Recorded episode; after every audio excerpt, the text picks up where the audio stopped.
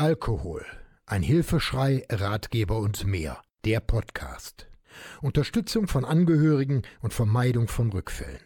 Aufgenommen und bearbeitet mit freundlicher Unterstützung der Diplomjournalistin Martina Bernhard im Studio der Medienwerkstatt des Katholischen Bildungsforums Rheinerft in Bergheim. Auf ein Wort. Radikale Veränderung. In der Arbeit mit Angehörigen geht es in den meisten Fällen um tagesaktuelle Ereignisse und um die Bewältigung von bestehenden Abhängigkeiten.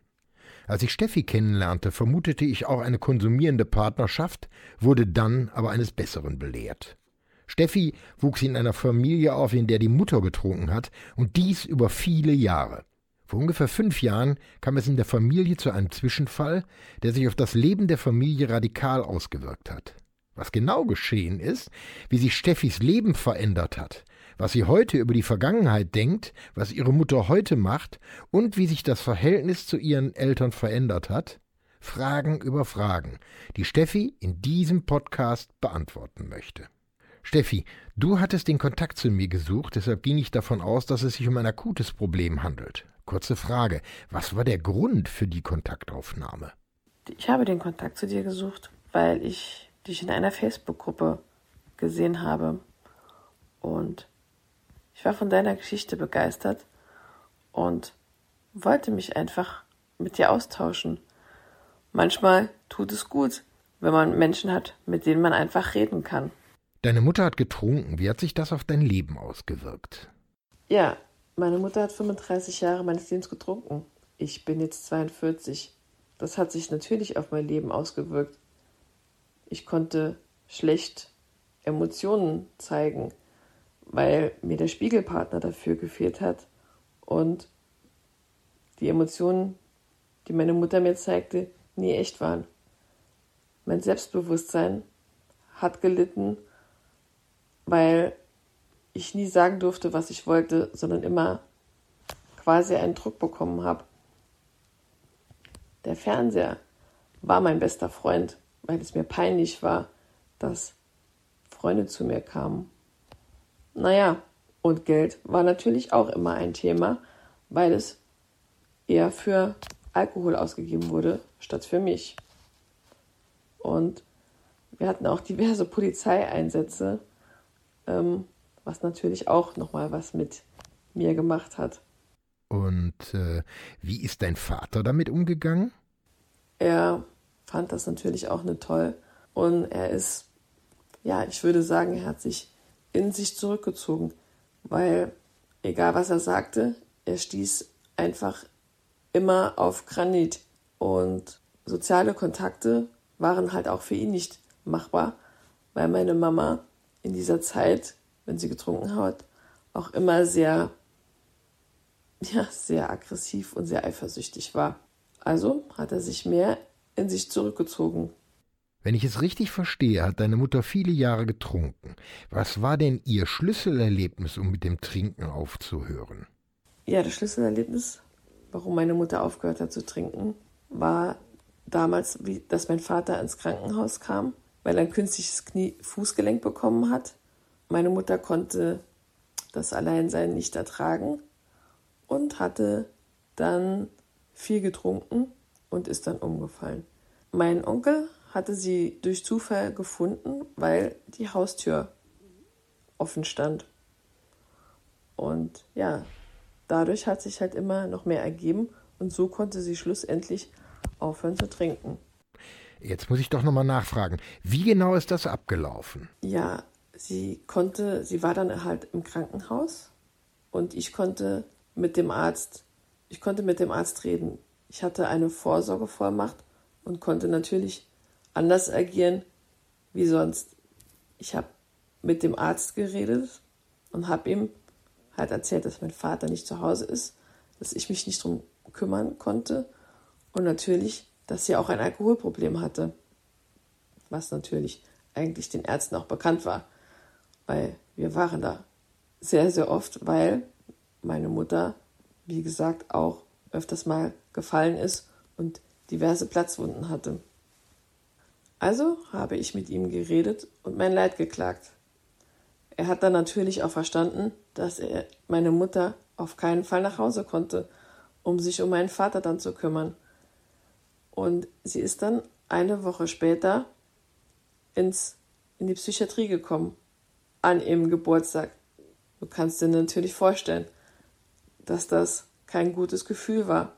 Aber es war meine Chance, meine Mutter dazu bewegen, dass sie endlich aufhört zu trinken. Ja, sie war dann auch drei Wochen in der Psychiatrie und dann mussten wir natürlich, oder ich guckte, wie es weitergeht. Da mein Vater dann aber auch in der Kurzzeitpflege war, weil sich ja auch jemand um ihn kümmern musste, ist meine Mutter auch in die Kurzzeitpflege gekommen. Zwar nicht zu meinem Vater, weil dieses Altenheim das nicht wollte. Also musste ich ganz, ganz viel suchen, wo sie denn hin könnte. Weil mit Korsakow-Syndrom war das Ganze auch natürlich nicht einfach. Und dann ging sie, ist sie ins, ins Altenheim gekommen. Und ich habe zu ihr gesagt, ich unterstütze dich dabei. Du musst mir aber versprechen, dass du aufhörst zu trinken. Und ich werde mit dir, ich werde dich zweimal die Woche dann abholen und mit meinem und mit dir zu meinem Vater fahren. Und sie hat es auch geschafft, weil sie diese Beständigkeit von mir auch hatte. Und ja, ich glaube, das Schlüsselerlebnis war schlussendlich doch, dass sie Angst hatte, mich und meinen Vater zu verlieren. Deine Mutter ist jetzt fünf Jahre stabil. Geht sie in Selbsthilfegruppen und oder hat sie andere Unterstützung? Stabil. Sie geht aber nicht in Selbsthilfegruppen, sondern die Unterstützung liegt darin, dass mein Vater und ich ähm, ja noch mal mehr für sie da sind und sie auch ins Demenzzentrum geht. Dort geht sie ja hin, weil sie auch das Korsakow-Syndrom hat, was eine Alkoholdemenz ist. Und dadurch, dass wir auch nochmal an uns gearbeitet haben, sind wir jetzt eine viel stärkere Stütze für sie und was soll ich sagen, sie trinkt nicht mehr und das ist ein wunderbar tolles Gefühl. Sag mal, wie hat sich euer Leben verändert? Wie sind die Abläufe heute? Und wie geht ihr mit dem Thema Alkohol heute um? Ja, unser Leben hat sich definitiv zum Positiven verändert. Durch äh, den Alkohol hat die Mama halt auch so einen leichten Schlag und mein Papa hilft ihr halt auch, wo sie kann und es ist jetzt auch alles nochmal, nachdem der Alkohol jetzt weg ist, viel, viel liebevoller geworden sie nutzen die Zeit, um spazieren zu gehen oder auch, ja, um diverse Gesellschaftsspiele zu spielen. Und da darf ich auch ein großes Lob an meinen Vater sagen. Er gibt sich auch echt viel, viel, viel Mühe da. Und die Mama lässt sich aber auch drauf ein. Äh, ja, Alkohol ist halt kein Thema bei der Mama. Und wenn wir zu Hause, also es gibt gar keinen Alkohol zu Hause und wenn wir weggehen, versuchen wir schon auch darauf zu achten, dass keiner Alkohol am Tisch trinkt, damit sie gar nicht erst getriggert wird. Dein Verhältnis zu deinen Eltern war ja schwer belastet durch die Sucht der Mutter. Was hat sich heute geändert? Wie beurteilst du dein Verhältnis zu ihnen heute? Ja, das Verhältnis zu meinen Eltern war natürlich durch die Sucht meiner Mutter schon schwer belastet. Im Gegensatz zu früher ist es jetzt viel entspannter. Wir zeigen viel mehr Herzlichkeit, viel mehr Liebe und es ist ein schönes Gefühl, ja auch nochmal zu Hause zu sein, weil es dort auch keinen Stress mehr gab.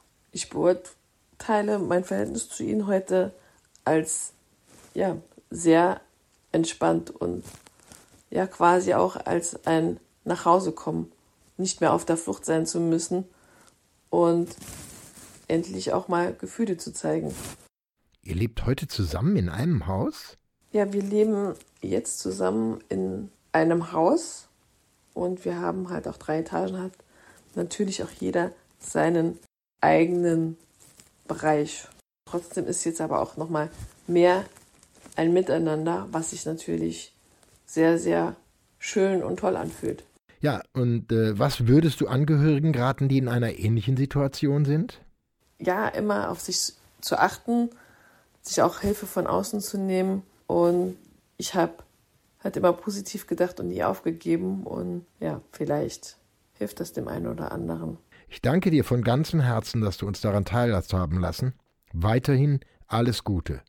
Du kannst alles das und viel mehr aber auch nachlesen. Schau mal auf meine Webseite unter www.burkhard-tom.de. Diesen und weitere Podcasts gibt's auch rund um die Uhr in der Mediathek von NRVision. Wir hören und sehen uns auf www.nrvision.de.